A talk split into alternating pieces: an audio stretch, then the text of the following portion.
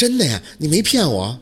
回神儿，起身走到小六的卧室门口，这家伙跟大拿一样坐在电脑前边，看着庞庞的表情，妥妥的就在上课。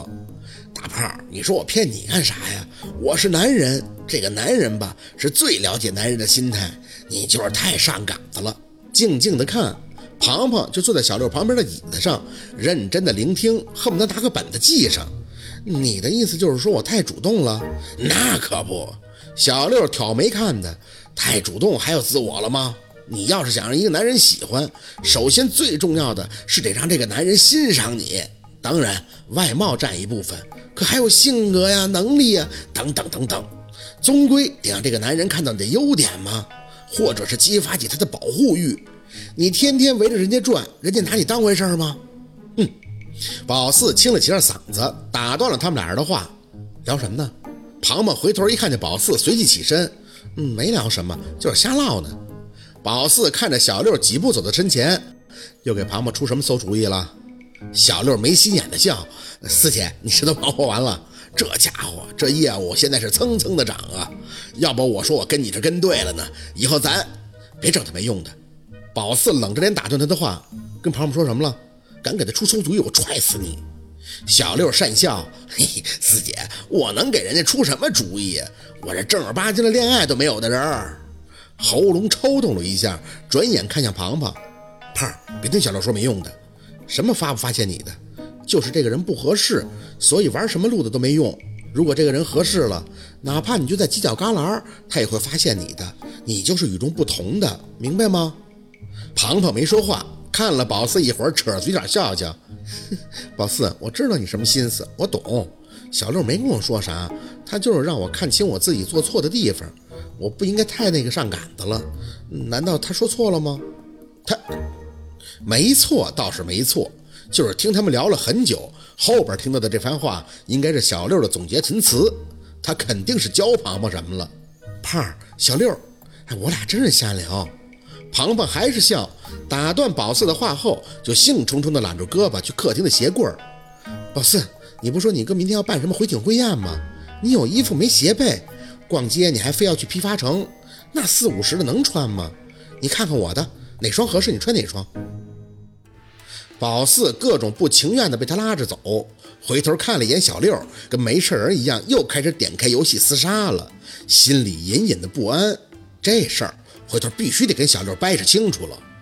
庞庞为了扯回注意力，献宝一样的把他高跟鞋悉数拿出。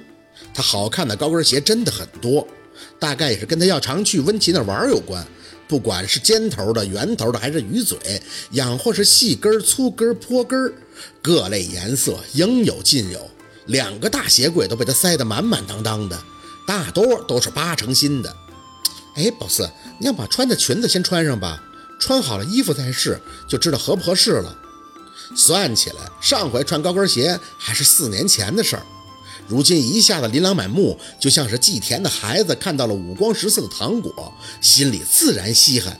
被庞庞半推半就的，就去换上了那身小洋装。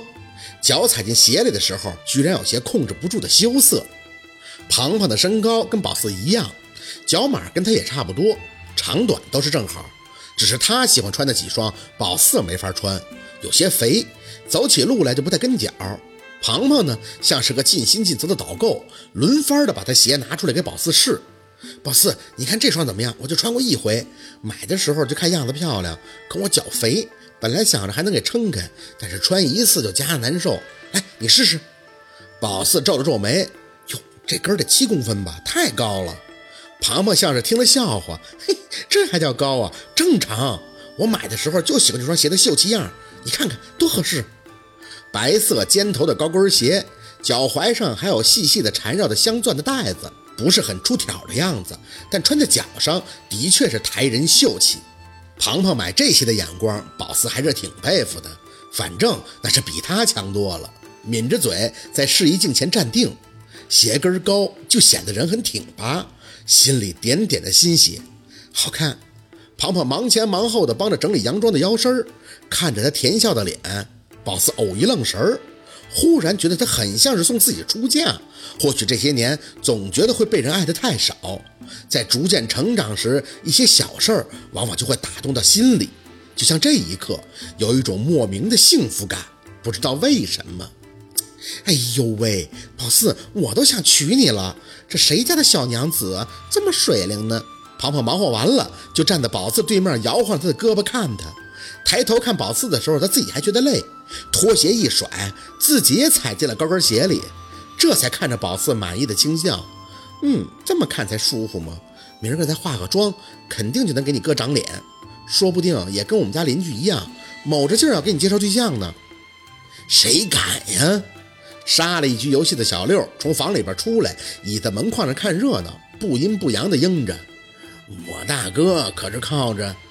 见宝四眼尾盯他，小六咽下了后边的话，摆摆手，要不然也不可能。我四姐那是典型的表里不一，出去唬唬人还行，那性格一般人是吃不消。庞庞搂着宝四的肩膀，看着小六笑，哼，那是对你。我们家宝四温柔着呢，是吧？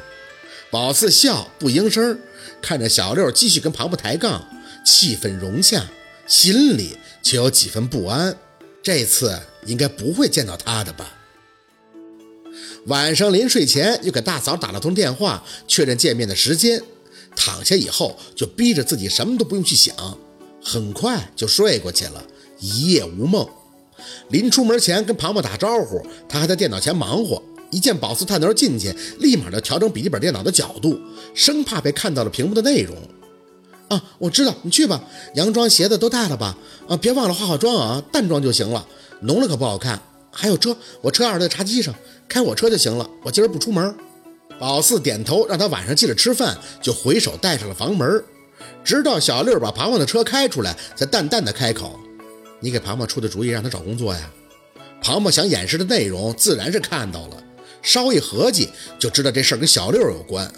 小六愣了愣，随即装傻的笑笑：“嘿，四姐，大胖的事儿，你老往我身上想什么呀？你再给我装一个。”宝四扭头看着他：“你小子好信儿，昨天晚上肯定溜门缝了。对于庞庞说的话，你百分之百听着了。前面的无所谓，反正也是我俩打闹。后边的呢，我就不信你俩昨天是闲聊。庞庞这边刚说完温琪发现不到他，你就给他灌输什么自我价值，什么男人立场。”他不是听你的，听谁的？四姐呀，小六有些无奈。只要被宝四说着了，他就是这副死样。是，这事儿是我给大胖出的主意，不过也不是主意，撑死了就算个建议。你都不知道，他这一天偷摸的给他温琪去多少个电话。有一次啊，我不是故意的啊，绝对不是啊，是说他手机有问题，上网慢，让我给他看看。我这才发现，他一天能给人打十几通。人家不接，他就发短信，什么该吃饭了，少抽烟。哎呦，我的天哪！我看的心都累。宝四没言语，能想到憋气。那个男的上辈子烧了什么高香，让庞庞这么死心塌地的？你说他都那样了，我之所以给他出主意，是让他找自我，也是为了给他找点事儿干。写稿子，反正是他爱好嘛，业余时间也可以做。兴许这忙着忙着就认识别的男人了。你说我说的对不对？咬了咬牙，你让他找什么工作？小六叹气，哎，随便吧。我就是跟他说，让他从现在起不给那个温琪打电话，不联系他，做好自己。就算是看见温琪了，也当自己没看着。那温琪肯定是奇怪啊，哎，怎么回事呢？这姑娘怎么变了呢？那句话怎么说来着？你若怎么开，那啥就自己来了。反正呢，我也是为了让大胖分心。宝四仔细想了想，斜眼看着小六。温琪不是什么蝴蝶，他是苍蝇，真给他招来了，庞博怎么办呀？小六吧唧两下嘴，看着宝四，那你说怎么办呀？你有更好的主意吗？这年头，谁也不能替别人做主，我这是迂线救国，这事儿你得从两个角度看。温琪要是自始至终都没把大胖放在眼里，那大胖正好就投入到自己新工作里边了。如果温琪真的就此不适应了，回头找大胖，那不两全其美了吗？屁！宝四有些鸡皮酸脸，修不成正果，让他耍流氓啊！小六发出一记笑音，嘿，你怎么就知道修不成正果呀？事在人为。再说修不成，那庞庞不还得偿所愿了吗？这世道又没人在乎那个。宝四冷笑，哟哟呵，想不到你境界还挺高啊！小六的脸红了一下，我的意思，人家两情相悦的事儿。再说了，我从来不认为那事儿是男人占女人便宜，主要看男人什么样。要像我大姐夫那么帅的，那是他占人便宜吗？分明是人家睡他。滚！被他气的，宝四差点没吐了。臭不要脸的，这打的什么比方？好，今天的故事就到这里了，感谢您的收听。喜欢听白，好故事更加精彩，我们明天见。